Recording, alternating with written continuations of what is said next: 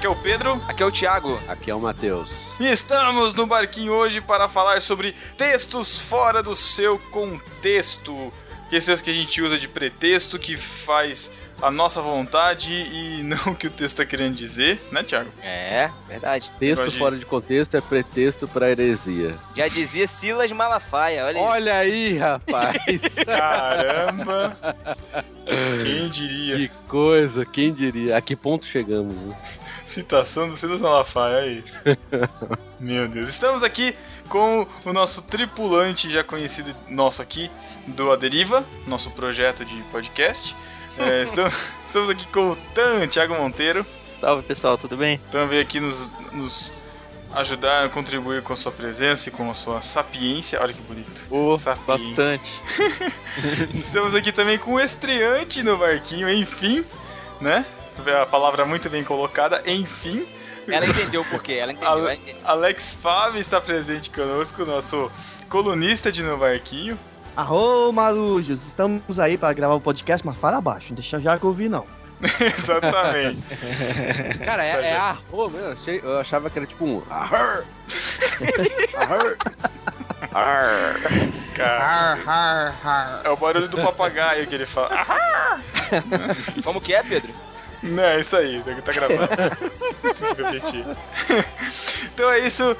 Fiquem aí com o nosso teaser do Aderiva. Se você quiser enviar textos para o Aderiva, envie para Aderiva, arroba no barquinho.com, nosso projeto de podcast. E voltamos daqui a pouco.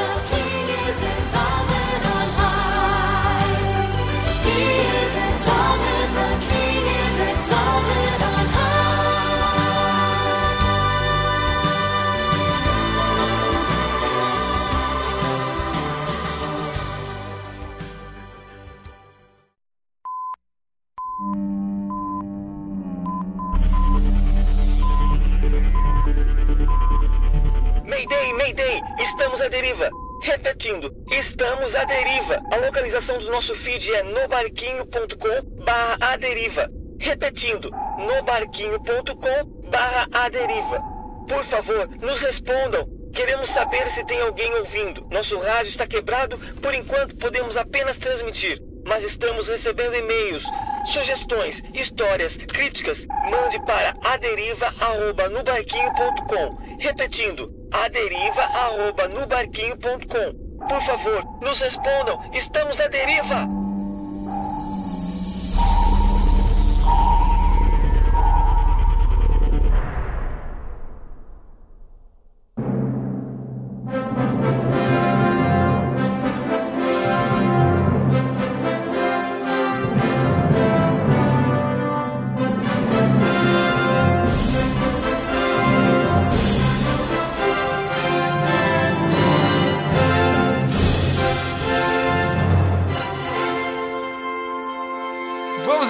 Falar sobre textos fora de contexto. E a gente precisa dar alguns exemplos para a gente poder entender o que são esses textos fora de contexto, né? É, é como, é como o texto bíblico que fala que Jacó amava, a, amava Raquel e era analfabeto. Analfabeto? É, porque ele amava Raquel e não lia. Ah, Ah, é isso aí mesmo, é isso aí mesmo. É, Isso Tem uma- é um texto fora do contexto. É, tem uma passagem em Lucas também, Lucas 7,14, que, que é, provoca todos os. o- provoca a ânsia de todos os músicos ao falar que a música cura. Vocês sabiam disso? não. É? A- abre lá, Lucas 7,14. Jesus, ó, Jesus curando com música.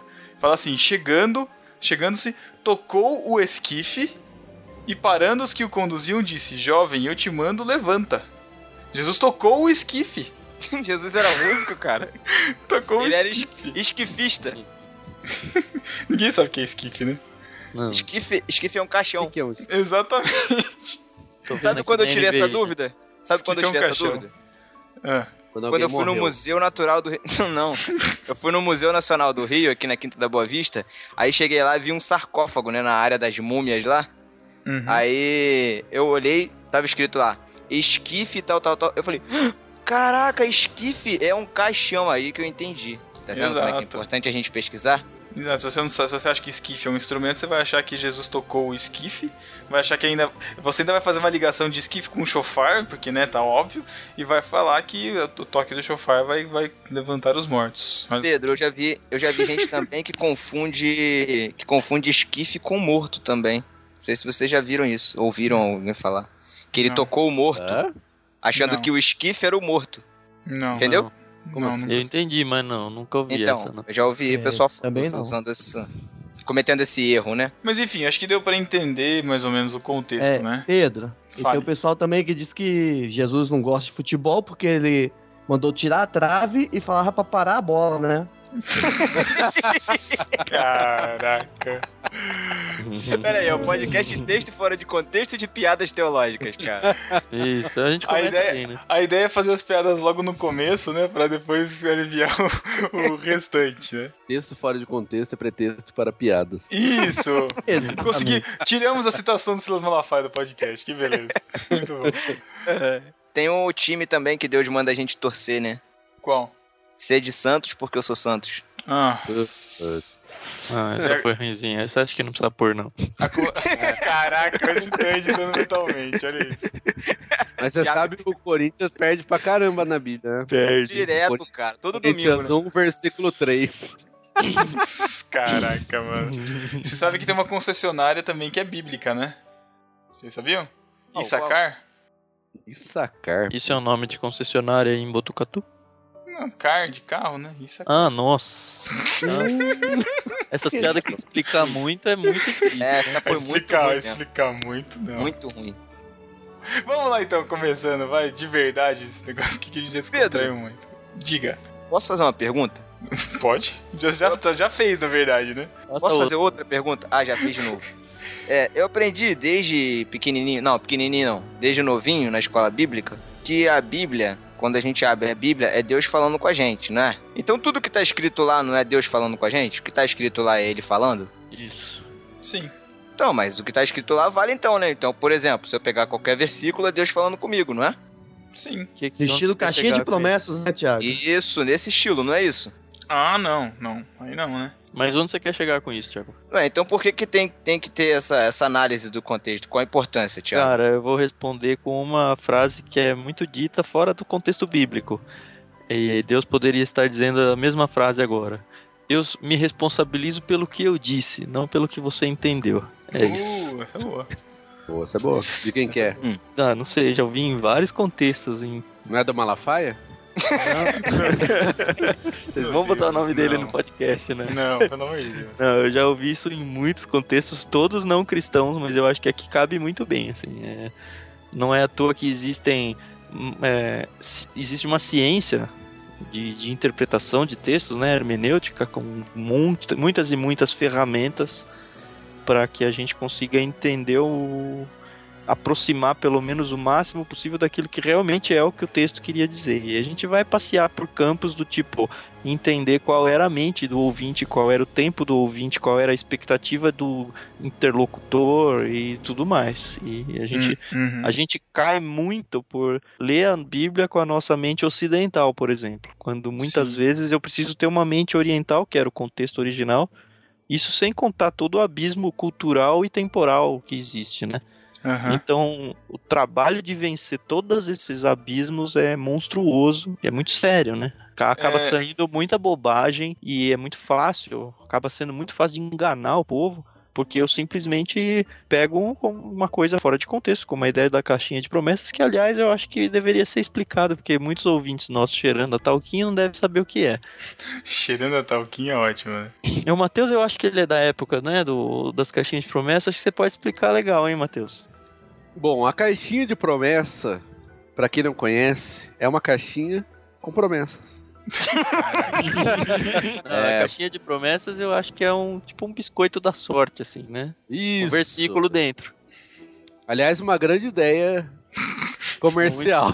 Boa. Patente, patente no barquinho, se isso aí surgir em algum momento, pelo menos um dinheiro a gente ganha. Mais um Exato. produto, mais um produto das organizações no barquinho. Isso aí. Promessitos. É uma- né? Promessi- Não, é- não é um Caraca, projeto- Promessa. é um projeto de cara, biscoito. perfeito. Promessitos, boa, Alex Fábio. Gostei Boa. muito. Kinder Ovo, Kinder Ovo, cara, com promessa, olha isso. Distribuiremos em acampamento. Na Páscoa, cara, Kinder Ovo, ovos de Páscoa com promessa, olha isso, um pouco contextualizado com a igreja, muito Nossa. bom. A primeira promessa que vai aparecer é aquela assim, ó. Tudo isso te darei se prostrado me adorares. Ótimo. Não, mas na Cara. verdade, a, a caixinha de promessa eram versículos, né? Papeizinhos com um versículo, né? Com um trecho da Bíblia. Só que só os bacanas, assim, né? Tipo, o Senhor é meu pastor, nada faltará. Ponto. Ah, cara, eu, eu acho que assim, não acho ruim, vou, vou te ser sincero. Acho até uma coisa bacaninha. Mas fora do contexto é muito perigoso, né? E pegar só as coisas boas, né? E, deixa, não que tenha coisa ruim né, na Bíblia, mas você só colocar assim aquilo que é pro meu benefício, né? Aí fica meio esquisito, né? Com os pensando É, em evangelho. torna um pouco ruim, Matheus, porque eu já vi casos de pessoas substituírem, por exemplo, a leitura bíblica devocional feita diariamente por apenas selecionar alguns trechos de caixinha de promessa, fazer uma oraçãozinha rápida, básica ali em cima daquele texto e abandonar a Bíblia, né? Deixar a Bíblia de lado só com as caixinhas de promessa. Então se torna perigoso. Acaba Isso. que você acaba dando um sentido diferente àquilo e acaba virando um horóscopo gospel, né? Isso, é. Coloca bem assim. Pô, tipo, Salmo 137, 9 é um bom exemplo de caixinha de promessas. Fez aquele que pegar teus filhos e esmagá-los com tapera.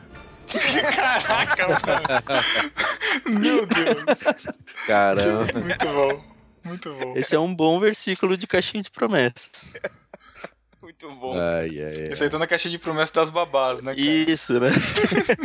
É, o que eu falei, o que eu falei há pouco também, tudo isso te darei se prostrado me adorares, quem falou na verdade foi o É. diabo na tentação de Jesus, né? Pra quem não É. se lembra. Exatamente. Tiago? O Tiago. Não, rapaz.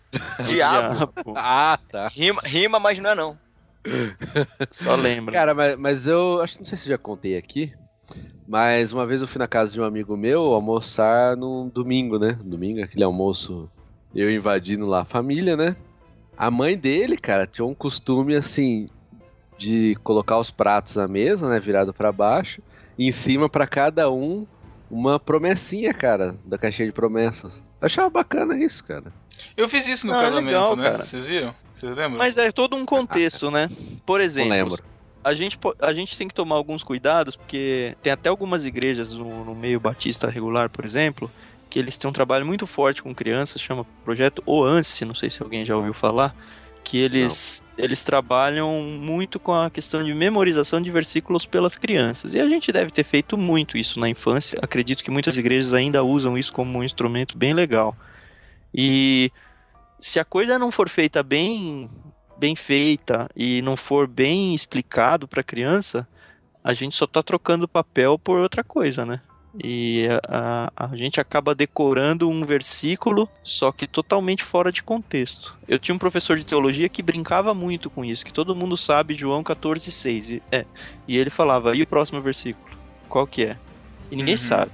E aí, não que deveria saber o próximo versículo, mas deveria saber qual é o contexto em que aquele texto foi colocado. Sim. E isso aí derrubava todos os seminaristas, assim. Imagina o pessoal que é é membro de igreja comum lá e decora versículos. Eu acho que tem um valor muito forte a decorar. Não sou contra, não. Mas tem que ter os seus cuidados, tem que ter o seu ensino associado. a, Olha, você está decorando esse versículo, mas esse versículo significa isso. E aí Uhum. contextualizar e entender dentro do, do contexto mesmo. Isso aí. É, esse lance de decorar versículo, cara, eu sempre tive uma dificuldade enorme até hoje. Eu até decoro o texto, mas não consigo decorar o endereço. Olha, mais uma que a E- gente é parecida, hein, Matheus? Nós três. Olha aí, olha aí. O endereço é bibliaonline.com.br. Isso. Não, mas eu acho, eu, eu aprecio quem decora, cara. Aquele pastor assim que prega, Vai ele tudo vai pregando, cabeça, vai né? citando a referência, o versículo. Tem cara que cita assim, sei lá, 10 versículos, 20 de cabeça, cara. Eu acho E bacana nem é isso. aqueles versículos comunzão, né? É um Jesus Não, chorou, não, matarás. É. São- É, E eu não, que falou, isso, cara. falou em 1 Coríntios 10 e não sei o que. Caramba. Mas aí vocês eu conferem também- pra saber se ele tá falando certo, se tá jogando É, blefe mas no você não sabe toa? também que ele tá olhando no papelzinho do esboço? Ah, eu confiro, hein? Eu confiro. Eu também. Eu tô brincando.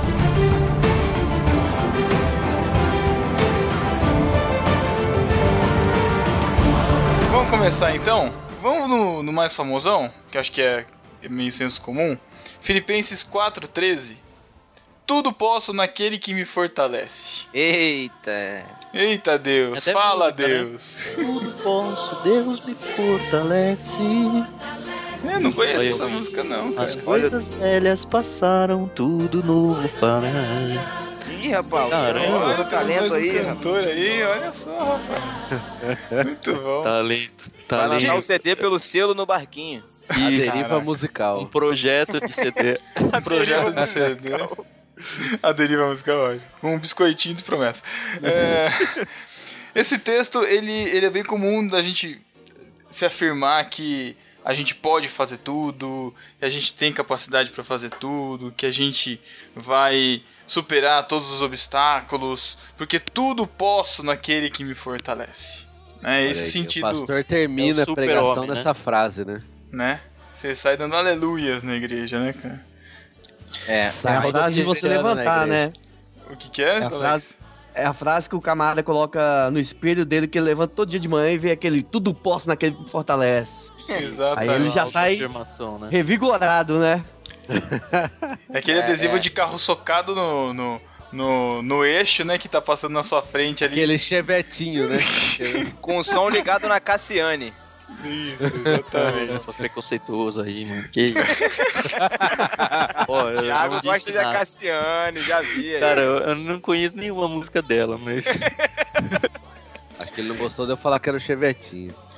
Cara, eu não tenho também um chevetinho, mas. e, qual, e, e qual é o contexto do, desse, desse texto aqui que a gente falou, Ô Thiago? Pedro, acho que é legal a gente, antes da gente falar do, do contexto, a gente falar sobre a influência do, do- da interpretação triunfalista que muitas igrejas e muitos pastores fazem, que é sempre pegar a mensagem é, cristã e adequar à necessidade carnal das pessoas, né? De, de vitória, de bênção, de conquista. E é o que eles fazem, é o que eles fazem com esse texto aí, principalmente.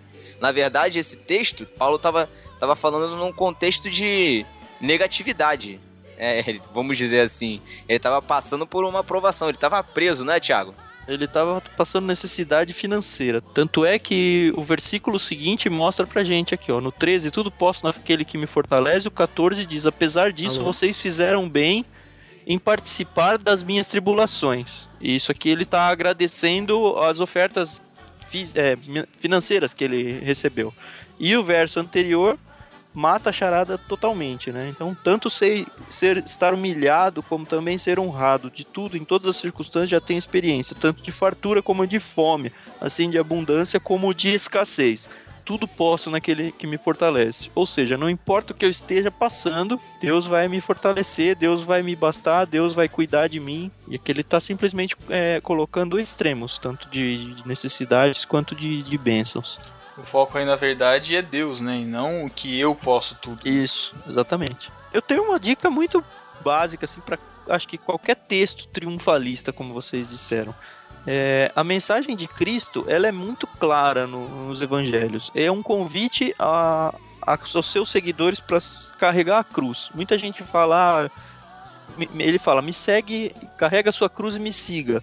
Muita gente entende isso como carregar a cruz ser estar disposto a, a sofrer ou a ter problema, mas carregar a cruz no contexto de Cristo é só carregava a cruz aquele que estava sendo levado para a crucificação. A própria pessoa que ia ser crucificada levava a cruz dela. Isso era o comum. Então, quando Cristo está falando, olha, carrega sua cruz e me segue, esteja pronto para morrer junto comigo. É, essa, é só isso. Então, qualquer texto triunfalista desconfia, porque se a mensagem do evangelho é uma chamada à morte, não faz muito sentido um texto triunfalista, não.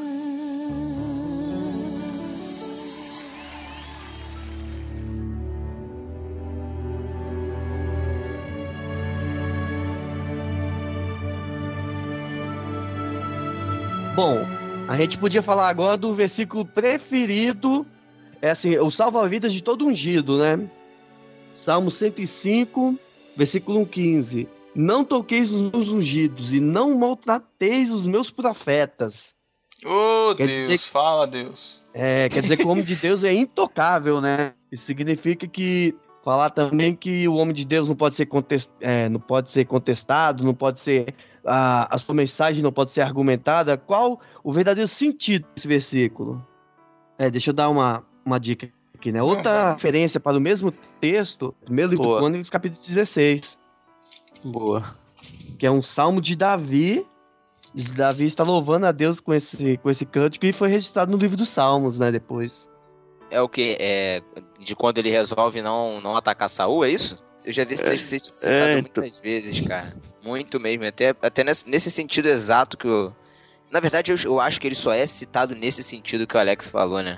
Só pra defender gente que, que fala besteira e que não aceita, que se acha superior às outras pessoas. Exatamente. O profeta, a mensagem do profeta sempre é verdadeira, não pode ser contestada. E É. Deus vai pesar a mão. É, não é? ficar no- Verdade.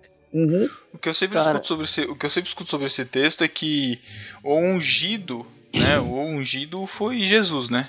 Que ele é o, o ungido para que, que trouxe salvação e tal, e que a palavra ungido também significa de certa forma né, separado ou santo, alguma coisa assim, certo?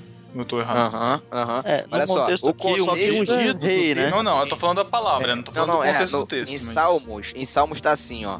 Vou ler os versículos anteriores. Tô olhando a partir do versículo 11. Eu lhes dei a terra de Canaã como herança. Quando Deus fez essas promessas, os israelitas não passavam de um pequeno grupo de pessoas. Eram estrangeiros na terra de Canaã. Andavam sem destino pela terra, indo de um reino para o outro. 14. No entanto, o Senhor não permitiu que as nações maltratassem os primeiros israelitas. Pelo contrário, por causa deles, repreendeu reis poderosos, dizendo: Não façam mal aos meus escolhidos, nem maltratem os meus profetas. Então, os Exatamente. O contexto Acabou, né? aqui quebrou, já, Arrebentou já. já acabou, nem precisa nem É, explicar. já O acabou. É, Uhum. o contexto aqui, Deus Então, está o chamando contexto- a nação de Israel de escolhido, e, e essa frase aqui tá dizendo pros reis inimigos de Israel. Exatamente. Mas se você for contextualizar, trazer o texto para a nova aliança, o não toqueis dos meus ungidos pode ser algo assim: em vez de um camarada usurpador, um lobo em meio, em meio de ovelhas, se defender, na verdade, o não toqueis dos meus ungidos é evitar a ação desse lobo, porque não toqueis dos meus ungidos é um ato de Deus para proteger o seu povo. Assim como Deus protegeu Israel, ele quer proteger a sua igreja. Então, o lobo que está vestido de pele de ovelha, querendo dominar a igreja, na verdade é quem realmente está tocando nos ungidos. Você me Perfeito. entende? É o contrário, né? É exatamente o contrário. O camarada que, que abusa do poder para poder subjugar a igreja, na verdade está tocando nos ungidos de Deus. Caraca, está um tocando nó na agora. igreja. Não, não, eu, eu entendi perfeitamente, cara. Tá perfeito, mas foi muito, foi muito bom. Muito bom, cara. O lobo que fala é o lobo que tá fazendo. Exatamente. Você pega Muito o texto bom. e esfrega na cara dele da próxima vez que você ouvir, discípulo. Não, não é assim não, Thiago. Tem que Não, ser com amor. faz com amor amor. de Deus. Ah, desculpa, cara. É porque eu tenho essa, esse lado árabe meu, Árabe. sempre aflora. É, você precisa tratar isso com discipulado, meu filho. Eu tenho um texto aqui que acho que cabe bem, é, Gal... Ah. pra, meio que pra fechar esse aí, Gálatas 1,9.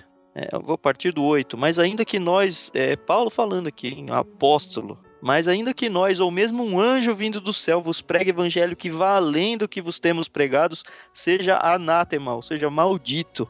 Assim como já dissemos, e agora repito, se alguém vos prega evangelho que vá além daquele que recebesse, seja anátema esse escudo invisível aí, o campo de força que alguns pregadores tentam colocar em volta de si, é, tem que ser revisto, porque a gente vê a Bíblia exaltando os bereanos, como todo mundo já, já ouviu falar, porque ouviam a pregação dos próprios apóstolos, iam para casa olhar nas suas, nos seus manuscritos era isso mesmo, e eles foram exaltados por fazer isso. A gente tem alguns textos no Novo Testamento aqui, então, dizendo que, olha, prestem atenção, porque o evangelho já foi pregado, vocês já conhecem. Se alguma coisa for contrária a isso, é, tem que ser maldito a coisa. E se a gente quiser usar um texto do Antigo Testamento, que esse pessoal gosta de usar, quanto a não, não toque num profeta, é, a profecia diante de Deus, ela, o profeta era testado pela profecia funcional ou não. E se ela não funcionasse, se ela não acontecesse, o povo tinha autorização de Deus para matar o profeta. Porque não Ah. era profeta de Deus. Aham. Olha aí, Pedro. isso hoje, nossa, ia fazer a festa. Caraca, mano. Rapaz, ia faltar guilhotina, hein? Nossa. Cara, por isso que eu falo, cara, falta, falta sabe o que falta nas igrejas? Uns dois, uns dois irmãos armados, cara. Que é isso, Thiago? Quando um falar um falar besteira, heresia, tentar manipular o povo, dar um tiro na canela. Nunca mais o cara aparecia. Meu Deus Que do céu. isso, Em cara, Tiago carioca mesmo, hein? Muito assim. Em Tiago 3 nós temos, meus irmãos, não vos tornei muito de vós mestres, sabendo que havemos de receber maior juízo. E aí ele É. começa a falar sobre a língua, dizendo que do perigo da língua e os mestres por estarem lá na frente, falando sobre a- as verdades de Deus, tem que tomar um cuidado ainda maior sobre a língua, porque vai ter um juízo bem mais tenso. Então, Peraí, então esse contexto da língua não tá falando pro irmão fofoqueiro. É isso mesmo? Não. Ele tá falando, mas ele começa a tratar a língua com o líder. E aí ele vai descer. ah, olha só como é que é muito mais rico do que a, a poça de água rasa que a gente conhece, hein, cara. E, o, o- o ótimo é que o, o Thiago tira. O Thiago tira a liçãozinha dele, o Tam vai lá e fala: Não, não é só isso, é isso. isso. Ah, tá vendo só como era isso? Mas é, eu tô aprendendo aqui, cara. Tá, bom, Ah, tô Desculpa se eu sou humildinho. tá bom. Ai,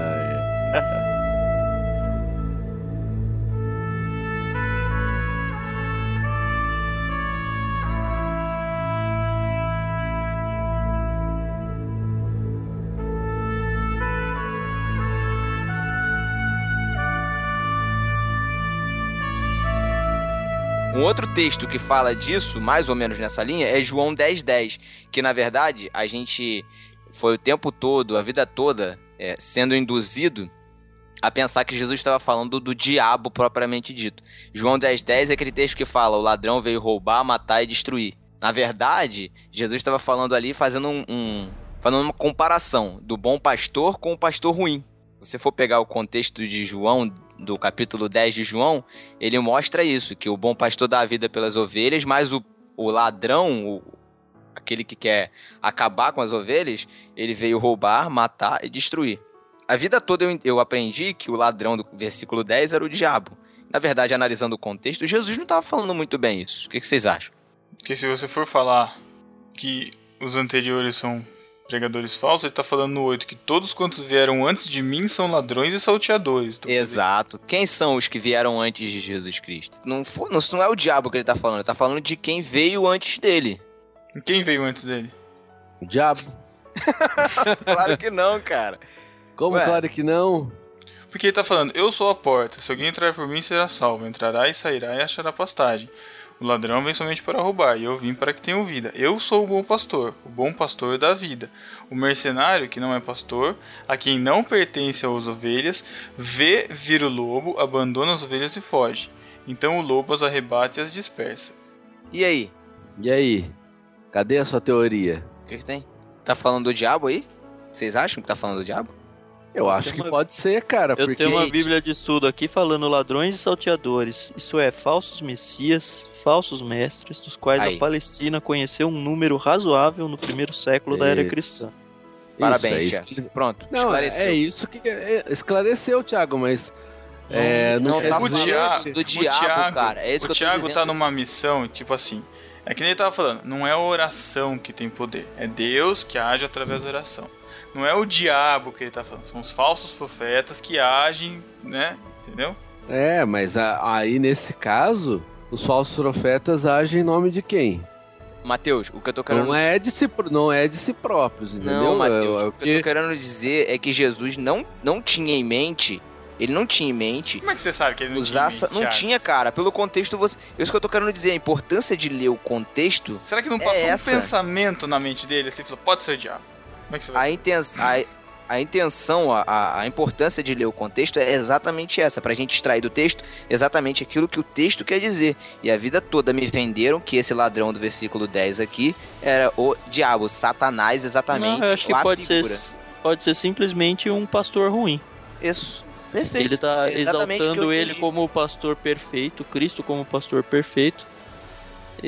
Quando vem algum ladrão, e aí mais adiante ele fala que o bom pastor dá vida pelas ovelhas, o mercenário, o mercenário aqui não é num sentido ruim, não. A- A própria NVI traduz esse mercenário como um assalariado. O assalariado não é o pastor a quem as ovelhas pertencem. Assim, quando vem, quando o lobo vem, abandona as ovelhas e foge. Então, a questão de Cristo ser realmente aquela, aquele vínculo amoroso onde as ovelhas realmente vão segui-lo e não simplesmente um cuidador de, de ovelhas. É, e ele não tá fazendo. Ele não tá fazendo um, um- O que eu tô querendo dizer é exatamente isso. É que a gente tem a mania do maniqueísmo de dizer assim, ah, Cristo tá do lado, o diabo tá no, no É, extremo você oposto. Você entendeu? Uhum. Foi ne- nesse sentido que eu aprendi. É porque- E é por porque isso que eu, que ele eu não, vi a tá, importância. ele não tá citando exatamente o diabo, porque a Exato. frase é exatamente essa: o diabo vem para matar. Não é o destruir. diabo, veio, Ele é o ladrão. ladrão. Isso, entendi. Certo? Entendi. entendi. Bom, com a explicação do Tan eu aceito. Caraca. tá muito bom, Eu vou, Thiago. eu vou parar de falar esse negócio aqui, viu? Caraca. Fica valendo a versão do Tan, né? É, sabe o que, que é, cara? Sabe o que, que é? Que, gente, discípulos, sim, entendam. Entendam. O Mateus, ele é pago pra discordar de mim, gente. É isso, é o personagem dele. Não sei se vocês já pegaram isso nesses 58 episódios, 57 episódios que a gente tem aí. Tá bom. Tiago, eu não preciso ser pago pra discordar de você. Eu me. Melhor.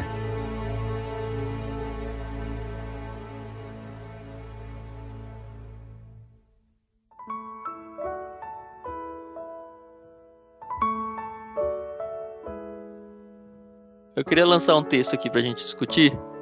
Mateus 7.1. Isso já Mateus ouvi- 71, com certeza. Mateus 71. Já ouvi tanto de descrente isso, mas tanto. Até Qual que é de o texto, crente. tá?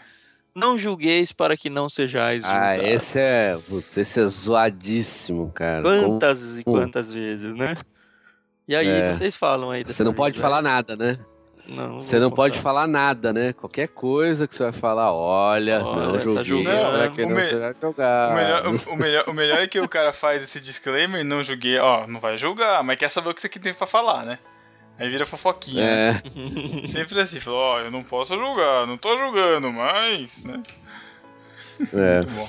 Mas é, é engraçado que aqui, pelo menos nesse, nesse texto que aqui da Bíblia, Deus, Deus, né? Jesus está falando assim, não tá falando, ah, você não pode falar nada. É para aqueles que primeiro deveriam olhar para os próprios defeitos, né? Que ele, depois ele vai falar no versículo 4.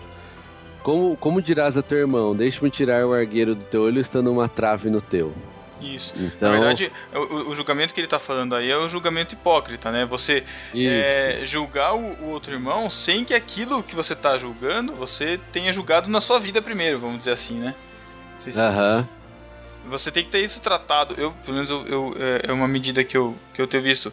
Se eu tenho problemas com, de relacionamento com o meu pai, vamos supor, e alguém vem, né, com uma situação de problema similar, eu não posso julgar essa situação, eu não posso condenar ou eu posso dizer nada, porque eu tenho eu- esse mesmo problema, né? Eu tenho a trave no meu olho, eu preciso tirar essa trave no meu olho primeiro para daí poder ajudar o irmão e fazer julgamento, não julgamento de apontar o dedo, mas julgamento de analisar a situação, exortar, enfim, e, e tirar a lição, né?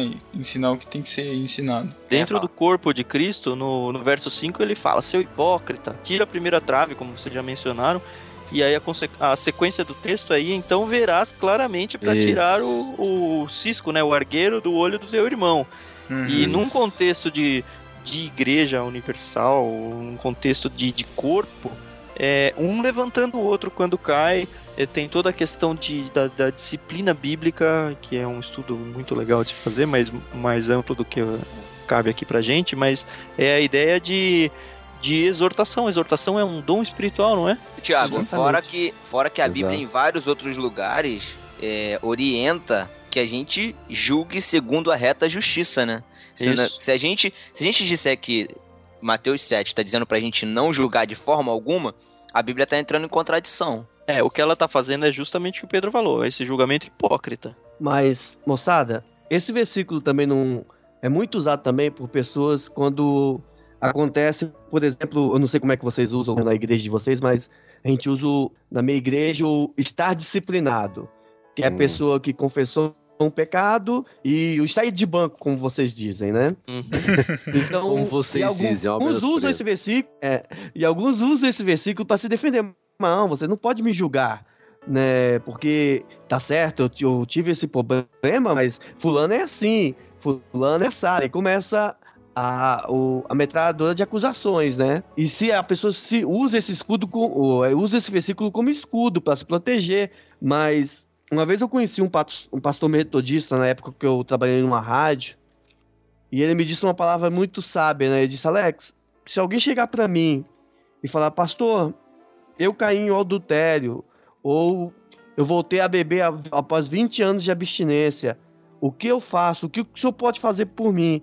Ele falou assim: o máximo que eu posso fazer por você, irmão, é orar junto com você e chorar junto com você nesse momento.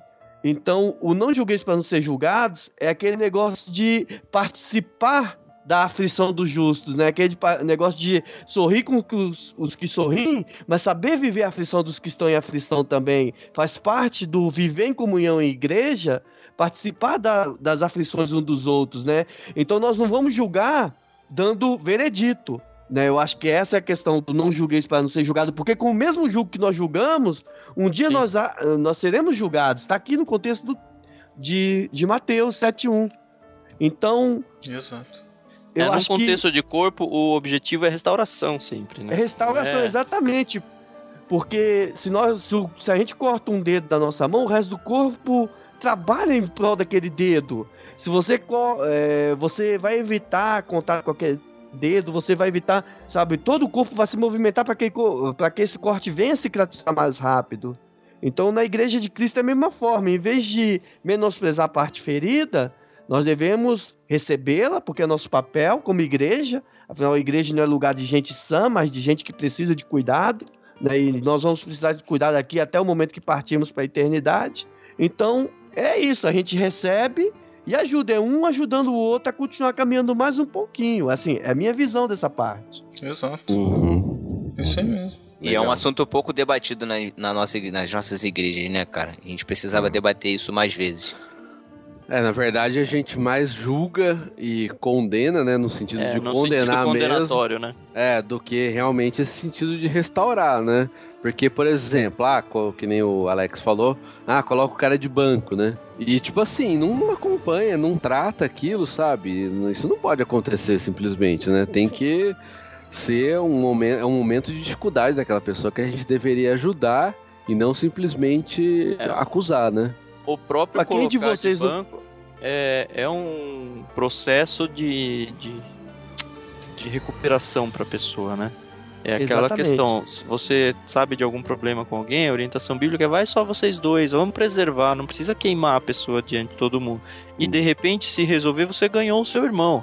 Se não foi, ó, chama o seu pastor, chama dois, três, duas, três testemunhas, aumenta um pouco e vamos tentar trazer essa pessoa de volta para dentro do corpo. Vamos, vamos mostrar para ela que ela tá louca, que ela que as decisões que ela tá fazendo são contrárias àquilo que uma pessoa que, que é uma peça do corpo, uma parte do corpo deveria fazer.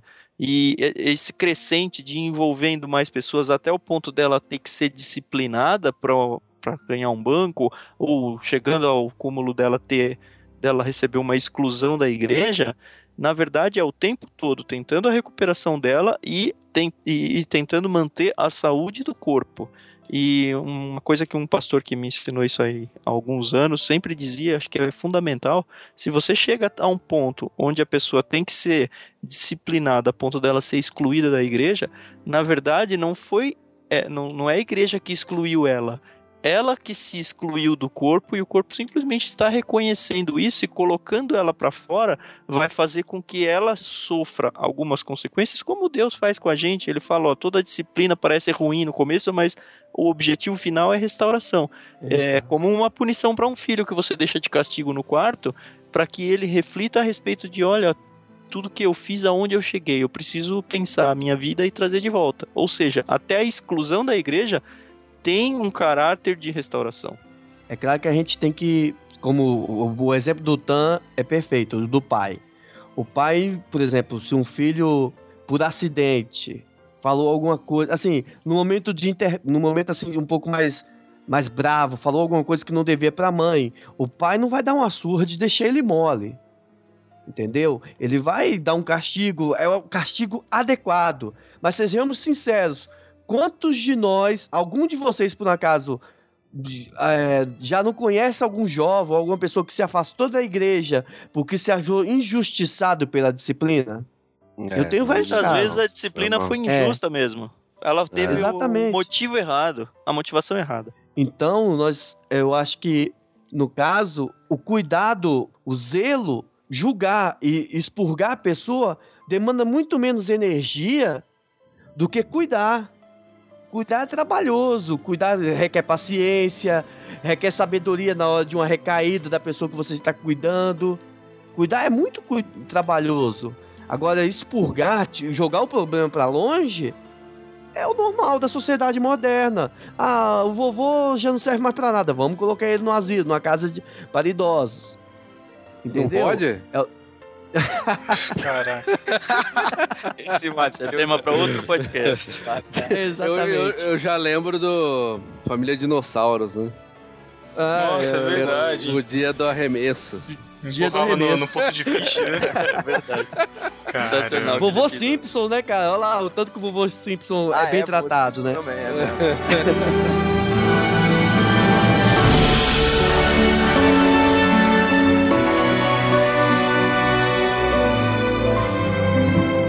Deixa eu puxar um outro texto aqui, não queria cortar, mas eu tô curioso. Não, manda ver. a opinião de vocês.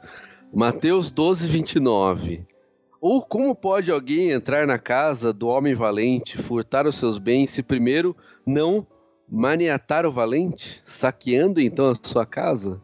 Maniatar é o famoso amarrar o valente. Porque isso aqui é muito usado nas orações agora, né? Você tem que amarrar o capeta, né? E a referência bíblica Saiu daí, usa... então é. Caraca, é desse versículo? Eu não sabia que era daqui. Vocês não sabiam? Não.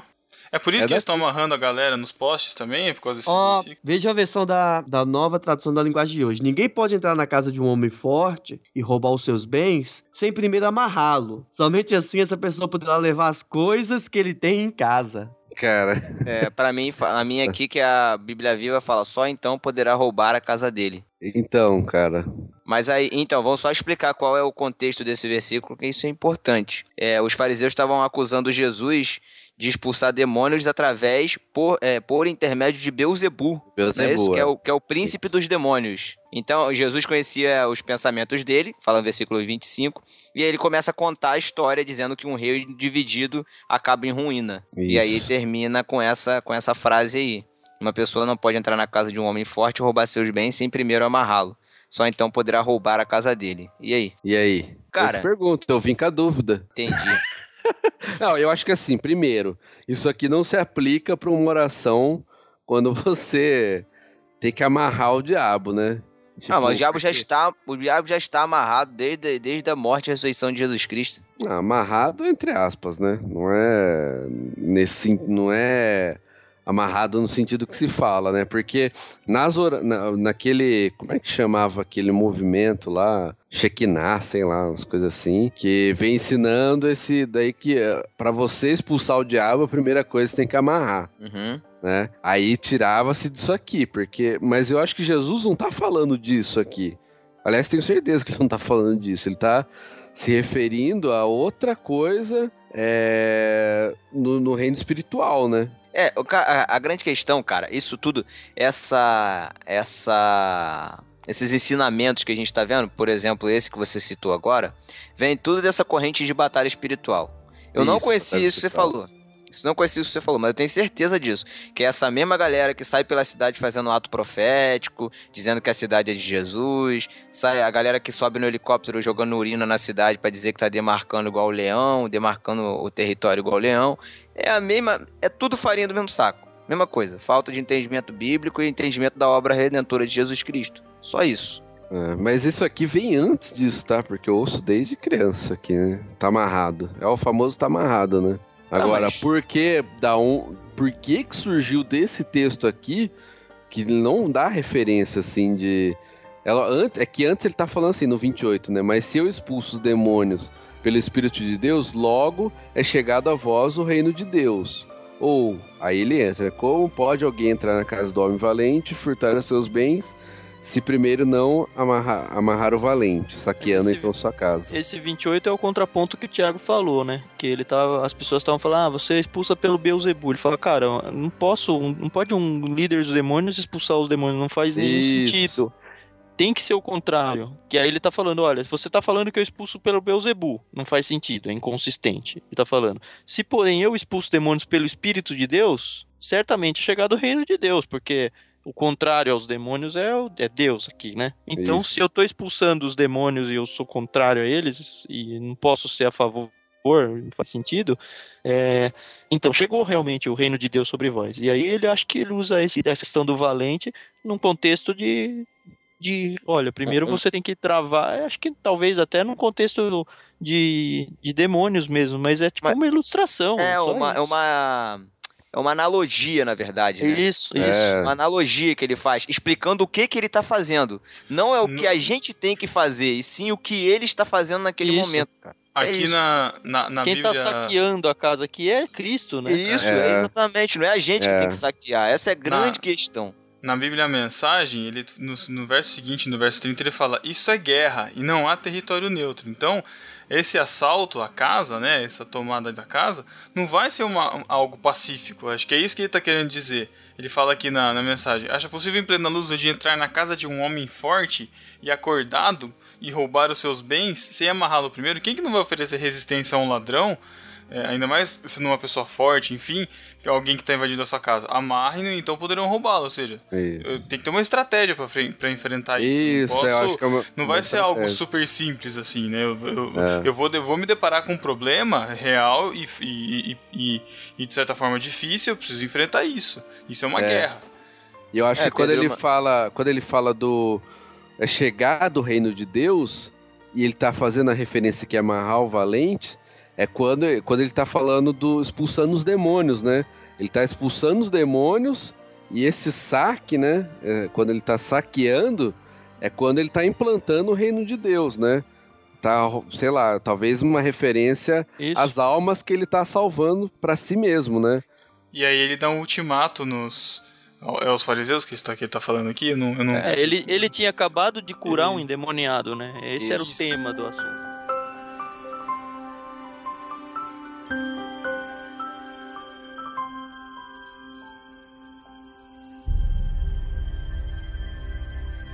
Tem um texto que tem até musiquinha que o pessoal canta, o enfoque de repente que eles dão, talvez não seja o mesmo que Paulo estava querendo dar hum, quando escreveu. 1 Coríntios 2:9, que fala, vocês conhecem, vocês conhecem muito bem. Nem olhos viram, nem ouvidos ouviram, nem jamais subiu o coração do homem o que Deus tem preparado para aqueles que o amam. E aí, Musiquinha no o que que fundo, musiquinha no fundo, no fundo. Musiquinha que você tá O que que pensando aí. Versículo de convite de casamento.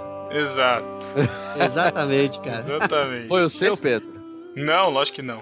Não, mas isso é, convite de casamento, né? As muitas águas não podem apagar, nem... Também. Olha o que você vai falar, hein? Que você já não recebe, hein?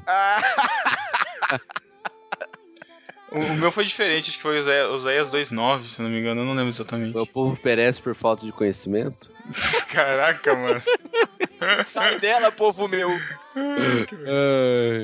A ideia geral do texto, quando ele é lido Não, não, isoladamente, só do versículo, isso, é isso aí. então, como eu estava dizendo, a ideia desse versículo li- lido isoladamente é que existe uma promessa, eu já vou usar todos os clichês possíveis aí, né? Mas existe uma promessa de algo que vai vir, que pode ser o meu meu o meu pretendente que eu estou esperando, enfim, né? O, o escolhido que eu estou escolhendo esperar, enfim. Pode ser o meu carro, pode ser a- o meu emprego dos sonhos. E vai ser muito melhor do que eu tô imaginando, porque nem olhos viram, nem ouvidos ouviram, nem jamais penetrou em coração humano que Deus tem preparado para aqueles que o amam. Então o que, eu tô, o que Deus tem para mim é algo muito maior que eu nem consigo imaginar. É essa a interpretação. Ah, É essa, isso que as só pessoas falando de geral. interpretação. A interpretação geral de Ah, tá. e É tradicional, né? Então, É, não ou- é isso. Peraí, peraí. Ou o pessoal fala do céu. Ou vocês nunca viram Tudo essa, bem. essa não, mas, não, mas- não, não tá fora, ué. A gente pode esperar Peraí, que seja peraí. o céu também. No contexto não tem nada a ver com o céu. Não tem, eu não tô falando no contexto, Thiago. Eu tô falando que as pessoas esperam quando escutam esse versículo fora do contexto. Ah, Eles podem exatamente. pensar em bênçãos sem medidas, podem pensar em céu, eles podem pensar em tudo de, de benefício, de bênção, tudo possível pra ele, pra própria pessoa, pro próprio benefício. O pessoal pensa no futuro. Na verdade, esse versículo tá falando do passado. no É a futuro, Cristo, na né, verdade, que foi colocada como novidade na Terra. é né? Exatamente. eles pensam, as pessoas pensam no futuro Mas certo, também cheio de esperança aí- e paz, muita paz. Prime- Primeiro que isso é uma situação de Isaías, né? Isaías 64, 4. Isso, isso aí. E Isaías estava falando lá no é futuro. profético. Prof- Então, é o Isaías futuro estava falando no Isaías. futuro e, e Paulo tá falando no passado. Não, é, ele tá, ah, ele tá falando presente, né? Ele É, tá um citando Isaías. É, e tá falando do- da nova situação com Cristo, né? Isso. Através da descida do Espírito Santo. Mas o verso 8 já entrega, né? Sabedoria é essa que nenhum dos que nenhum dos poderosos desse século conheceu, porque se tivessem conhecido jamais teriam crucificado o Senhor da glória. E aí ele cita Isaías, dizendo que, cara, era uma coisa totalmente inesperada, ninguém conseguia conceber que algo tão maravilhoso ia acontecer. E aí no 10, mas Deus revelou pelo Espírito, porque o Espírito a todas as coisas prescruta até mesmo as profundezas de Deus. E Nossa, aí ele começa a fechou. questão de qual- quanto que o homem consegue compreender ou não compreender a Deus, e, e aí ele fala da maravilha que é a salvação, que era totalmente inimaginável. É, essa é a grande questão. Essa é a grande questão. Não tá falando do céu. Não tá falando de bênção. Ele tá falando do mistério revelado em Jesus Cristo. Pronto.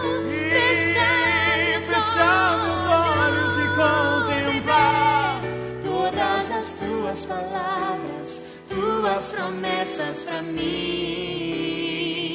Deus fiel,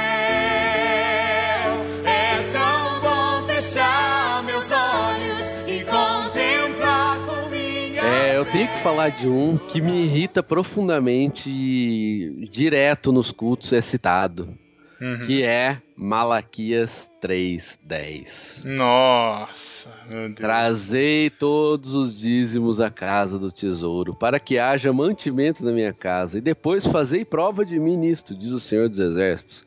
Se eu não vos abrir as janelas do céu e não derramar sobre vós uma bênção tal até que não haja lugar suficiente para recolherdes. Mateus, trazer todos os dízimos pra onde? A casa do tesouro. Por isso que no Chaves a dona Florinda era rica. Nossa. Nossa, Thiago. Tiago, que. Putz, esse foi muito idiota. cara. Nossa. Até desanimei. É, Dá um cara. ruim, né, cara? É. Cara, e esse aqui me irrita porque assim. Não vou nem entrar na questão do dízimo. Acho que é um tema para um podcast. Eu tenho E muitas coisas a falar sobre isso. Eu e o Thiago vamos discordar também, porque ele é aliancista e eu não sou. Acho que O tem Thiago, nem, o Thiago nem sabe o que ele é. É. e assim, o que me irrita, cara, é colocar. Você é bobo, Mateus. O que me irrita é que colocam isso aqui, tipo, totalmente fora do contexto em que ele tava, porque lá em Malaquias ele começa falando, é, o profeta começa falando com os sacerdotes, é uma crítica aos sacerdotes, né? Todo o funcionamento do, do templo, como tava zoado ali naquele momento, né? E aí ele conclui. Conclui não, né? Mas ele vai falando nessa parte do, dos dízimos e das ofertas, né? E aí o pessoal hoje pega isso aqui fora do contexto. Por exemplo, não existe mais casa do tesouro. Como que eu vou levar meu dízimo à casa do tesouro? Ah, Tiago, essa piada é idiota. É, porque não existe mais templo, cara. né? Então isso aqui não se aplica dessa forma. É lógico, eu não vou entrar na questão que você tem que contribuir ou não, tem que dar o dízimo ou não. Mas da forma que é colocado esse texto, não. Até porque ele fala que haja mantimento na minha casa. A gente não sustenta mais os, os sacerdotes da forma que era, Não? né? Da forma que era, não. A gente tem os pastores aí pagos, né? Ou não. E que não No são caso da- sacerdotes, né? Que Muito não, importante todos, se for, sac- se for sustentar todos os sacerdotes, somos todos nós.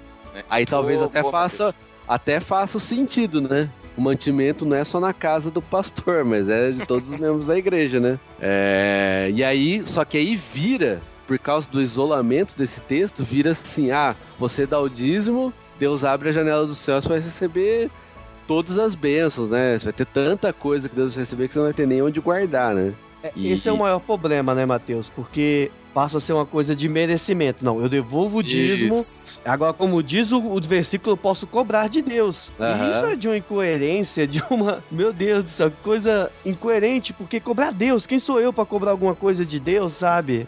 Ah, Eu, ve, eu, eu vejo muito isso, mas assim, é, é- tá muito intrínseco, cara. Tá muito. É, é, muito forte isso, cara. Às Tá vezes eu- arra- arraigado, né? Já tá Isso, na- na às vezes eu converso com a, às vezes eu converso com a minha, com a minha esposa e outra a gente tava conversando, falei, nossa, porque ó, eu dei, eu dei o dízimo esse mês e olha só, achei um dinheiro, veio um dinheiro que eu não tava esperando. Falei, mas não veio o dinheiro que você não tava esperando que você dizimou. Entendeu? não, não, mas é sério, É, mas, mas, é, não, é, sério, não, é, gente. não é ruim, É não é- não é- sério. a pessoa não tá com o pensamento é, Exato, é, não, não é sacanagem, pensamento, é, é tipo, negócio é. arraigado mesmo, né? É- é- Ela acha que realmente é uma bênção de Deus, que veio de Deus, porque ela dizimou, não porque, tipo, sabe, porque realmente aquele dinheiro foi propício naquele, naquele momento, entendeu? Pode ser, e, e eu já falei isso pra ela, pode ser que a gente possa estar passando um momento de, de dificuldade financeira, posso estar lá dizimando, é, dá, dá tudo que eu tô, tô- tudo que eu tenho e mesmo assim continuar, continuar é, até me afundar mais, cara, sabe? Não é isso que. Deus quer. Você dá Porque o de dízimo e você coração. sabe que vai faltar e falta mesmo, cara, pra alguma coisa. Exato. Não que vai faltar sim, não tô falando da- do alimento, vai passar fome. A questão não é, não é o legalismo de você dar a oferta e justamente dar oferecer, é, esperando algo em troca. Você dá em amor. Aham. Você dá porque você ama Cristo, né? E é por isso. E esse texto Eu- não, é, não é muito exatamente isso que ele, que ele tá falando. né? É, até porque, por exemplo, eu como cristão já passei pelas duas situações. Já passei pela situação de não dar o dízimo, olha aí. E, meu- e assim, Deus abençoar, sabe? Não tô falando que é o certo, não tô falando que a gente não tem que contribuir, mas situações na vida que aconteceram, que acabei não dando dízimo, mas Deus me abençoou, não faltou, muito pelo contrário, né? E Mateus. teve situações de que eu entreguei o dízimo e acabou faltando para outras coisas, entendeu? E nem por isso Deus deixou de me abençoar ou não. Eu acho que faz parte de uma vida cristã, um- uma consciência que você tem em Deus. Uma das coisas que fazem parte da sua vida é a- o que você contribui. o Matheus, é, uma vez um rapaz veio me perguntar na igreja: Alex, eu tô apertado esse mês, eu tô, olha, minha situação tá crítica e eu, e eu ou eu pago, ou eu devolvo o dízimo, ou vou ter cobrador o mês inteiro na minha porta. Eu falei, rapaz, deixa o dízimo, ora, re- faz uma reeducação, faz um, um replanejamento das suas finanças. Quando tiver tudo direitinho, você volta a dizimar. Porque é mais feio o seu nome ficar sujo na praça, como olha lá o cristão que não, não, paga, não cumpre seus compromissos, do que você ficar um ou dois meses sem o seu nome estar escrito no caderninho de dizimante, dizimantes da, da igreja. Então é mais feio o seu nome estar no SPC, no Serasa. Acontece, às vezes acontece. Mas é mais feio. Eu falei pra ele, vai ser mais feio do que você deixar de dizimar na igreja. Nós temos que entender você sabe, o seu coração é sincero para com Deus, que você quer contribuir. Mas espera, arruma a tua vida. Aí depois você vem contribuir com alegria, porque Jesus vai te ajudar. Deus vai te ajudar a, reedu- a, a ter essa reeducação e vai te ajudar a arrumar as finanças na sua Uhum. vida. Peça para Deus para te ajudar e ele vai arrumar. Olha, o salmista diz assim: olha, fui novo, hoje já sou velho, mas eu nunca vi o justo passar necessidade. É nessa palavra que eu me pego, sabe? Olha, eu nunca vi, sabe, um justo Uhum. passar necessidade. Você não vê na igreja, você não vê nenhum membro. Eu, eu novamente estou citando Silas Malafaia, não acredito. Mas Nossa, você nunca vê Deus. é, você não vê um membro ativo de uma igreja na rua mendigando, porque Deus não permite. Deus ajuda os seus servos. Eu acredito nisso com de todo o meu coração. Cara, Isso é bíblico, né? É, É, exatamente. E teve, e cara, achei assim, uma sabedoria responder dessa forma, porque às vezes a gente coloca o peso na pessoa, não, você tem que contribuir. Por causa do esse- texto que você citou, né? Isso. E, e assim, sendo que a igreja não é só para sustentar ali aquele templo e o pastor, é para ajudar também os seus membros.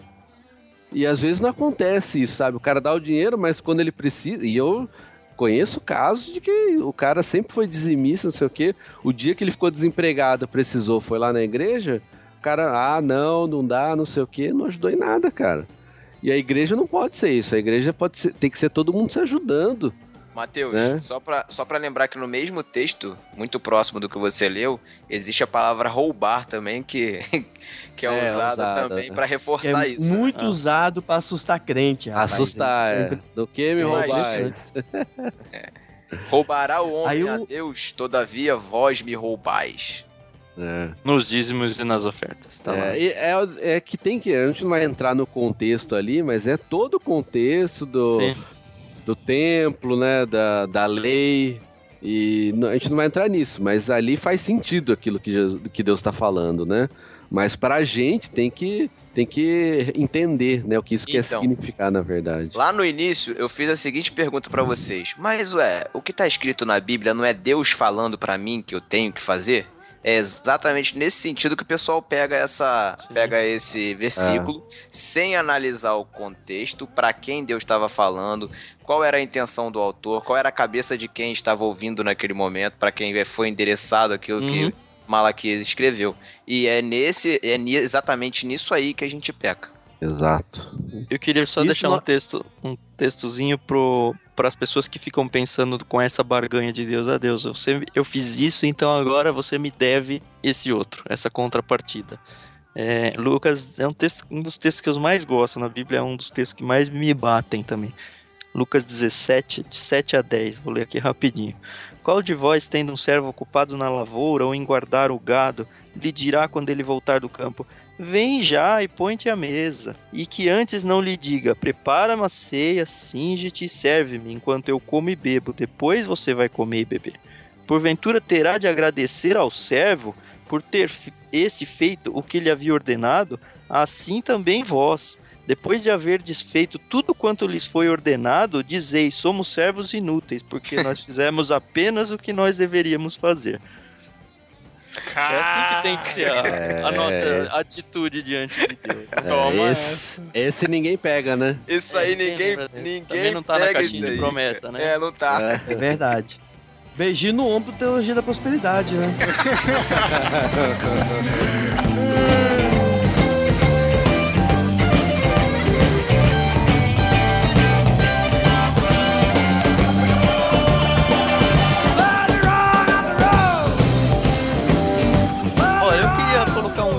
texto aqui, por favor, mulheres não me entendam mal, mas é porque esse texto é muito mal, muito, muito, muito mal interpretado e ele é uma interpretação muito fácil de ser feita. Efésios 5, 22. As pessoas costumam emendar o verso 21 e o 22, falando assim: Sujeitando-vos uns aos outros no temor de Cristo, as mulheres sejam submissas aos próprios maridos como ao Senhor. E aí fala: olha, sujeitando-vos uns aos outros. Então, as mulheres não têm que ser submissas, porque é uns aos outros. Esse é o argumento que eles fazem, e pra mim é um argumento muito furado.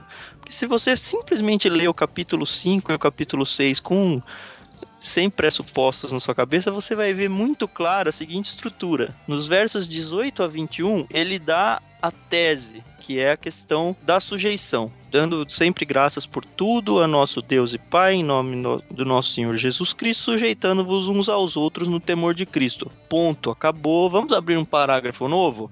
Aliás, não vamos abrir um parágrafo novo. Vamos abrir vários parágrafos e todos eles vão trabalhar algum aspecto dessa sujeição. Então, no verso do 22, a gente tem a sujeição das mulheres em relação aos seus maridos.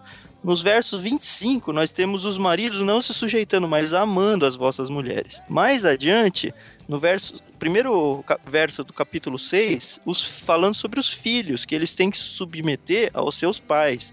No verso 5 do capítulo 6, dos servos que têm que se submeter aos seus senhores. E o texto vai seguindo com vários exemplos que é simplesmente a aplicação daquilo que foi lançado lá no início, que é a tese de, olha, existe sujeição dentro do corpo de Cristo em vários contextos. Um deles, que é o primeiro que Paulo coloca aqui, é da esposa em relação ao seu marido. É tão simples quanto isso. E as pessoas querem tentar traçar uma teologia feminista aqui que não cabe. E aí, se vocês quiserem entrar nos assuntos de, ah, não, a submissão feminina tá certa ou tá errada, aí são outros textos que eu não sei se vale a pena a gente entrar. É, é, é que nesse texto, eu entendi, que nesse texto, especificamente, não tem saída teológica para você falar que um, é su- um se suje- sujeita ao outro. É a mulher que se sujeita ao marido. Aí está Que Paulo Isso. deixa claro. Então eu não posso pegar o texto anterior lá e falar, não, é um ou outro. Não, ele tá deixando É, se claro você as junta- relações. Se você junta o 21 e o 22 para tentar trazer a submissão de uns aos outros para o contexto da mulher, você quebra a estrutura de tudo, de todo o resto. Que é, Então, porque os aí os filhos- filhos. Os é, filhos não precisam mais ser submissos. isso, e o Os servo servos não precisam mais ser ao outro. Ou então você fala, não, lá, lá tem, é só esse primeiro que não. Aí Você fala, mas a estrutura lógica do texto fica estranho. Por que, que esse não e os outros sim? E aí você tem problemas muito maiores textuais do que simplesmente entender a, a obviedade do texto. Mulheres, fica aí. Obviedade. Essa palavra. Eu só queria deixar citado, eu não vou ler, mas Meu Deus. se alguém quisesse aprofundar um pouquinho nesse assunto, que eu acho que é um tema para outra discussão, dá uma olhadinha no capítulo 3 de Colossenses e no capítulo 3 de 1 Pedro. Também vai falar um pouquinho sobre esse tema aí. Se vocês quiserem mandar nos comentários aí, Tiago, talvez Tiago, eu, eu tenha Tiago André. Tiago André Monteiro querendo perder todos os ouvintes do Aderiva. Ah, cara, eu já falei que eu sou pré-milenista e eu já falei que eu penso diferente o dízimo e agora eu falei mal das mulheres. É isso aí. Meu Deus. Tá muito bem na fita, Thiago. muito bom. Começa assim. Mas o Thiago citou uma coisa interessante aqui no argumento dele, que é até bom a gente falar. É, lá no início do programa, o Thiago falou sobre chaves hermenêuticas. Uma chave tão simples de hermenêutica que ajuda tanto a esclarecer os textos foi o que o Tiago falou, né? Porque os textos bíblicos, eles não foram escritos já separados em versículos. Então, muitas vezes a gente perde os inícios de parágrafo, porque existe uma razão de existir parágrafo. Sim. Agora eu vou colocar um monóculo né, e falar da minha área. É isso aí. O, o parágrafo ele tem um sentido, porque ele está encerrando um assunto no texto e está começando outro no parágrafo seguinte. Então, a é, a- não são todas as Bíblias, mas a- as Bíblias que têm uma boa formatação, você vai perceber no início do versículo uma letra, a letra maiúscula em negrito. Significa que está começando um novo parágrafo. Toda vez que tem um parágrafo novo no texto, porque quando foi feita a separação dos versículos, o texto foi dilacerado. Mas nós temos, se vocês pegarem algumas versões, é, agora você vai fazer o exercício aí, vai pegar sua Bíblia e vai olhar se tem essa demarcação. Ou então vai procurar outro, ou vai, vai, vai procurar, você vai acabar achando uma que tenha no início de cada parágrafo. Isso é uma chave fabulosa para ajudar a interpretar alguns textos que são mais difíceis de, de interpretar. Não é uma chave E pra simples gente é língua portuguesa, né? Exatamente. É o Muito mínimo bom. que a gente tem que, o mínimo que a gente tem que fazer, né? Saber interpretar um texto em português, né? Isso. É o mínimo, o mínimo. Não, eu acho que a gente, tirando outras piadas agora de lado, é, nesses assuntos que normalmente são mais polêmicos, mais complicados, é, tem toda, por exemplo, uma questão de divórcio também, acho que é um, um- alguns textos bastante interessantes para ver a legitimidade de, de um divórcio acontecer ou não. É, a gente tem que ser bem honesto e tentar se despojar totalmente de todos os nossos preconceitos e todas as bases que muitas vezes elas foram incutidas e a gente nem sabe de onde veio e falar, olha Deus, eu estou tentando ser o mais honesto possível com a sua palavra, é, eu estou tentando me esvaziar de todos os pressupostos que eu já tenho e tentando fazer com que a, a sua verdade, a sua escritura que você deixou, diga para mim o que é o correto. E aí sim, a gente trata, traça uma hermenêutica saudável, traça alguns princípios, algumas bases para que eu não chegue totalmente nu ao texto, mas eu não vou com pressupostos teológicos para ele. Esse é um exercício legal que é, eu sei que é meio impossível de se fazer em alguns contextos, mas é um, é um exercício muito interessante, porque muitas vezes a gente chega ao ponto de falar: Poxa Deus, eu acreditei 25 anos aqui numa coisa, defendia com unhas e dentes e, e agora parece que eu tô enxergando que é diferente. Isso já aconteceu comigo. E muitas vezes, quando isso acontece, a gente não só tem que mudar aquele conteúdo, mas a gente tem que abandonar tudo que a gente construiu em cima dessa base que ruiu. Isso é um exercício de humildade e de crescimento diante de Deus. Falou, ó Deus, eu entendi que é totalmente diferente do que eu conhecia. Eu tenho que ser humilde e voltar e começar tudo, construir tudo de novo, embaixo de oração, embaixo de estudo bíblico. E a gente tem que ser honesto. É melhor eu ficar 25 anos errado e a partir de hoje eu me corrigir do que eu falar não, já eu já sou assim e pronto, e eu vou ficar mais 25 errado. universal se apossando dos céus. Estão distante caçadores de Deus, ao som de um chofar. Então é isso, galera. Muitos textos ficaram de fora da nossa pauta. Fiquem aí, deem é, seus comentários, deem suas sugestões de versículos também, fora de texto, textos fora de, de contextos. E até 15 dias. Dan, muito obrigado pela participação. Cara, sempre muito gostoso participar aqui com vocês. Um grande abraço a todos e, por favor, não me esganem nos comentários. E Alex, valeu Zaço também. Enfim, conseguiu participar. Enfim. Olha aí, enfim. Aê! O que, que você tem que falar? O que, que você tem que falar, Alex? Vai, fala. pode Toma falar, essa, tá. Jaqueline. É boa. Acabou o boicote. Agora a gente descobre que o Pedro esqueceu de ligar o REC, né? Não, pelo amor de Deus. Nem brinca, nossa. Nem brinca. Enfim, até 15 dias. Valeu, galera. Tchau. Tchau, tchau, valeu. Tchau, pessoal. Epístolas. Vai virar vinheta isso agora, cara. repetições. É proibido pensar. Meras repetições. É proibido pensar. Sons. É proibido.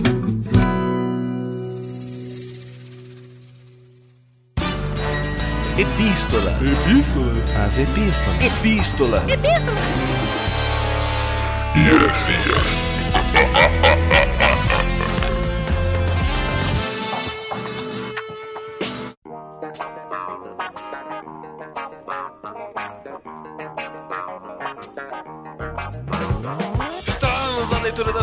das heresias dos podcasts Pérolas do Gospel e do Express sobre Noé, Thiago.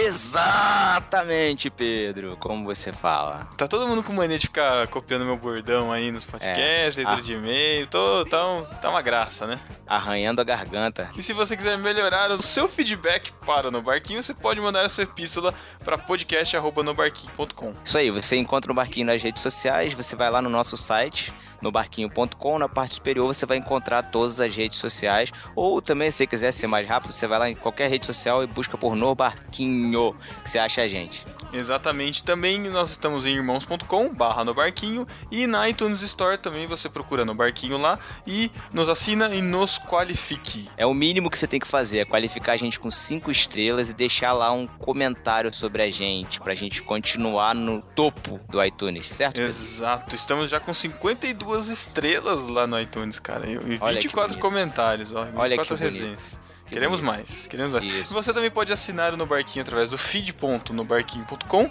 e também do Aderivo, nosso projeto de podcast, que estamos esperando ainda os nossos ouvintes mandarem cada vez mais textos. Já temos um, um podcast publicado de texto de ouvinte, do Daniel Seixas. Assine o Aderiva através do aderiva.nobarquinho.com.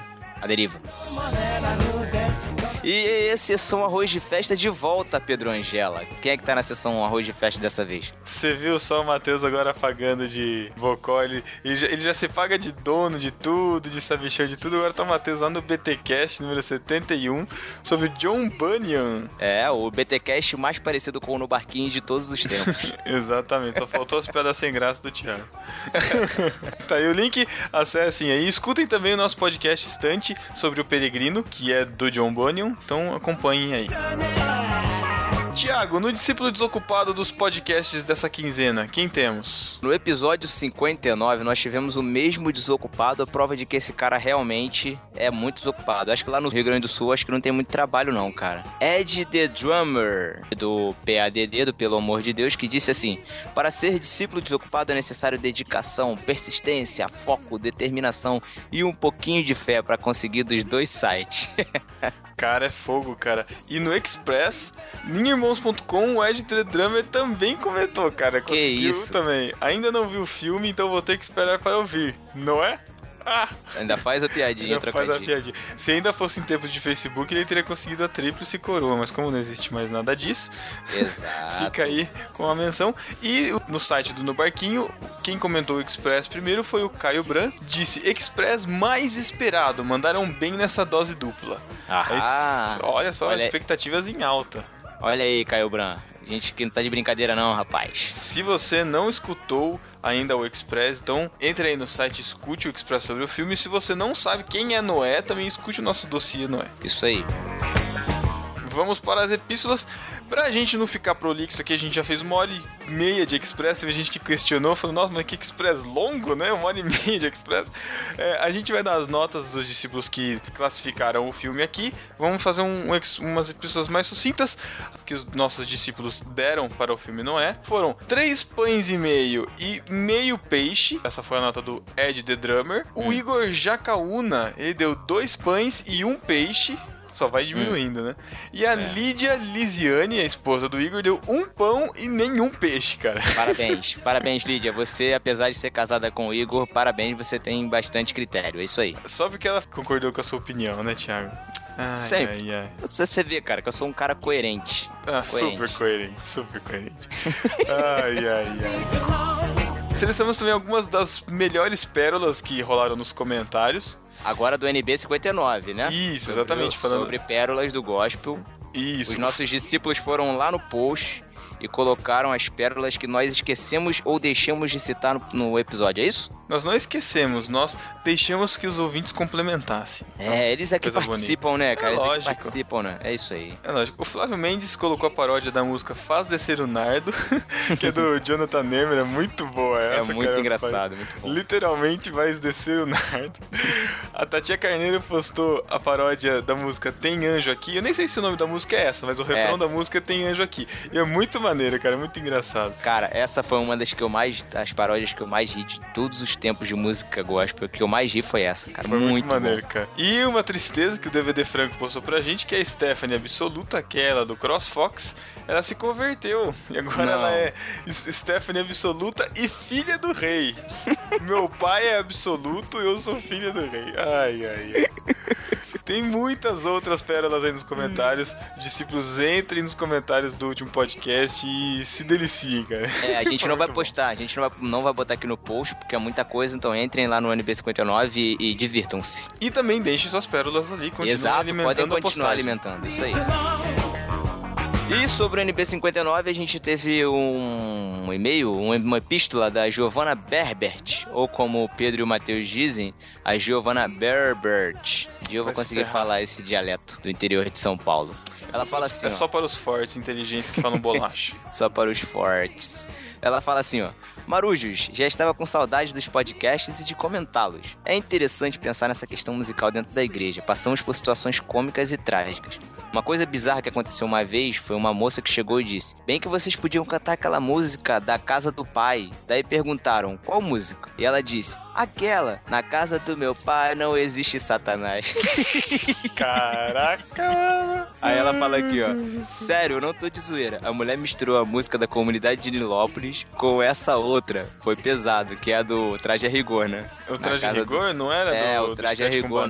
Não, é o Traje a Rigor. Na casa Ah, é? do Senhor não existe, não existe Satanás. Aí ela continua. Infelizmente, alguns grupos de louvor não dão a mínima pra escolha de canções. Não analisam a teologia que há nas músicas. Muitas pessoas absorvem muito mais as músicas que cantam do que a pregação. E é interessante notar que alguns pastores se debruçam em suas pregações para consertar, entre aspas, o que as músicas pregaram durante o momento de louvor. E ela termina aqui, ó. Devemos ser críticos e atentos ao que cantamos na igreja. Muitas vezes o ministério de louvor não é aberto a opiniões. Isso dificulta um pouco, infelizmente. O que tem sido visto constantemente nas músicas ditas gospels é o egocentrismo, né? Restitui, eu quero de volta o que é meu. Saramir, passa teu azeite em minha dor. Os meus celeiros fartamente se encherão. Entre outras que se misturaram à teologia da prosperidade.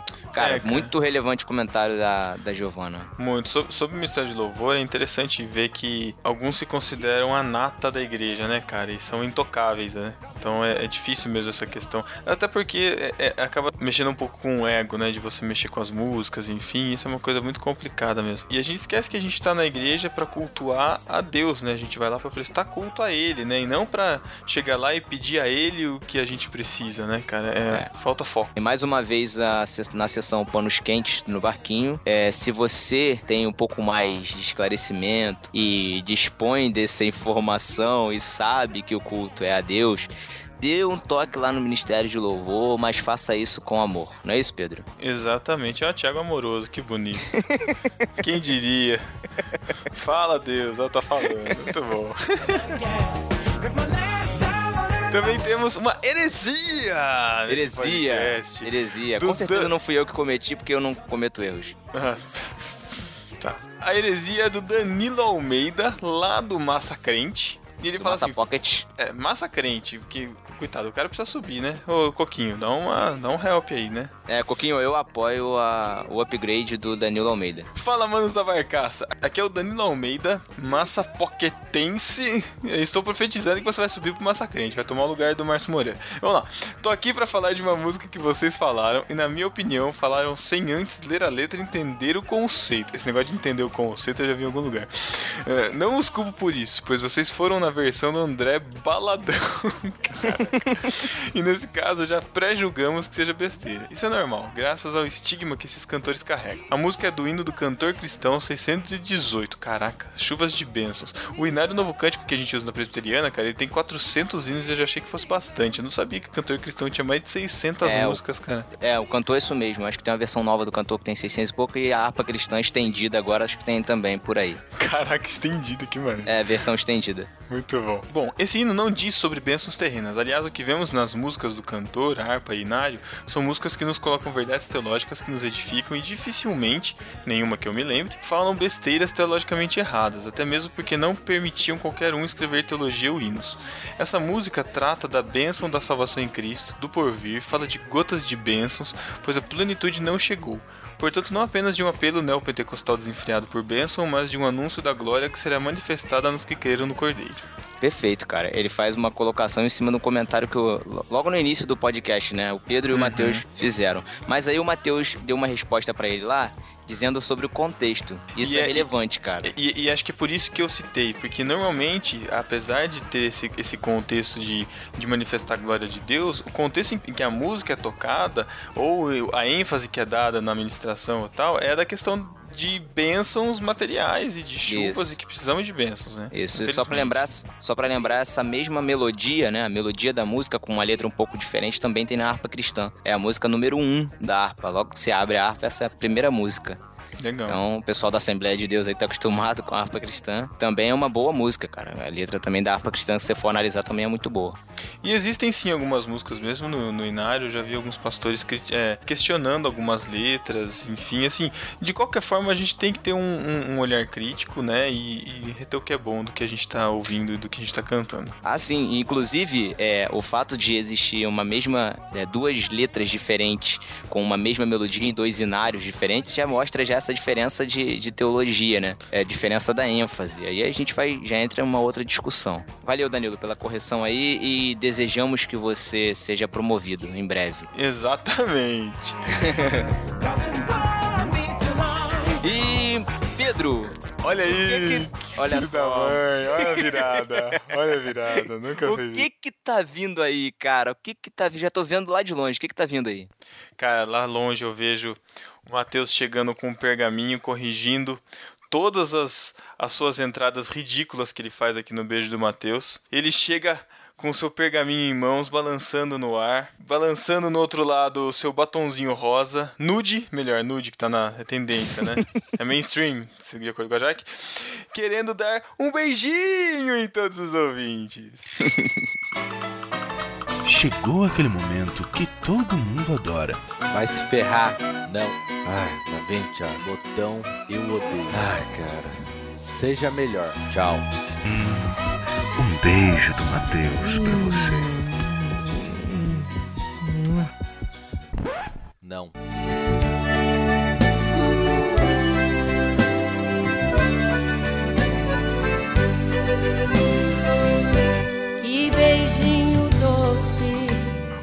Do Matheus pro Daniel Silva, Pro Luciano Guimarães, pro Lucas Casemiro, pro Cristiano Almeida, pro Pedro Henrique Gugu Librerato. Não, tô brincando. É Pedro Henrique Librelato. Caraca. difícil, hein? Pro Eduardo Silveira, Pra Tatiane Costa. pro Gabriel Martins, Pro Felipe Fraga. pro Rafael, Pro Wagner Gurgel. pro Lorival Gonçalves. Pro Sedutor Sass. É, É, não. É, fica quieto. Pro Chico Gabriel, que já tocou até o tema do Star Wars no clima da mensagem. Chico Gabriel sem limites, né, cara? Tá de sacanagem. Pro Marco Antônio Mesquita. Pro Éder Carvalhos. Pra Ivonete Proença. Pro Ivandro Menezes, que postou nos comentários o vídeo da transferência de unção, cara. Bem lembrado, é no barquinho, já antecipando tendências, né? Logo na semana que a gente lançou, falando sobre pérolas do gospel, nossa baladete lá. Enfim, né? Tô- É, tem nos né, comentários aí, vocês Isso aí, atrás. NB, NB Trends. Cala a boca. Depois eu falo de família NV, vocês ficam bravos. Pro nosso stalker de plantão, Fábio Kaiser. pra nossa Relações Públicas, Jaqueline Lima. Um beijo, Jaque. Um beijo do Matheus pro DVD Franco. Pro Gabriel Tuller, que já fez a abertura do louvor com o chofar, caraca. Como diz o Matheus, derrota. Né? Seja melhor. Um beijo do Matheus pro Igor Jacaúna. Pra Lídia Elisiane, esposa do Igor. Que tem ótimas opiniões sobre tudo.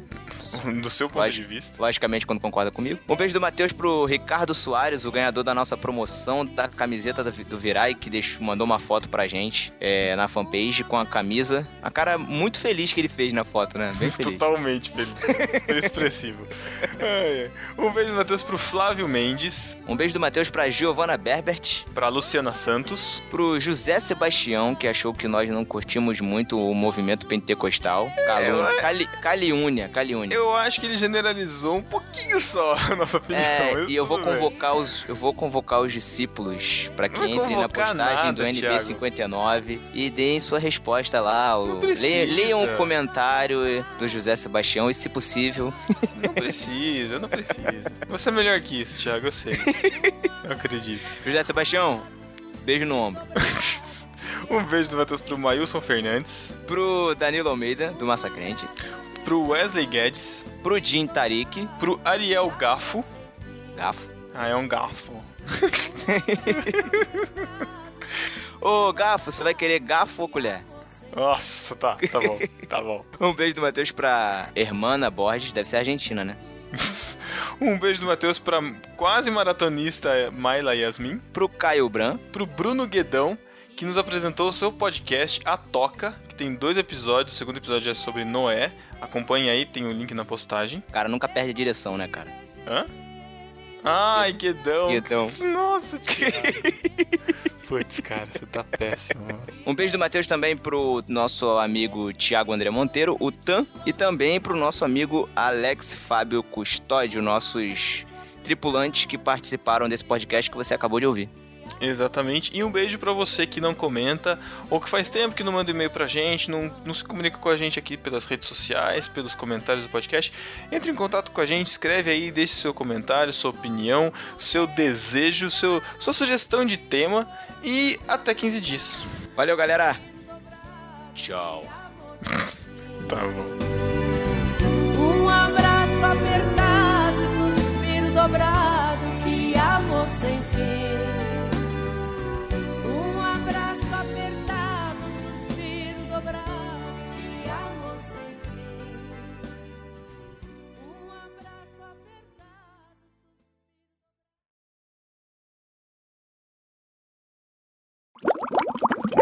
Conversa mais aí com ele que eu tô gravando agora, vai. Ô Lucas, Que? você, sa- você sabe o que que é podcast? Não. Não? Pede pro seu pai explicar pra você então.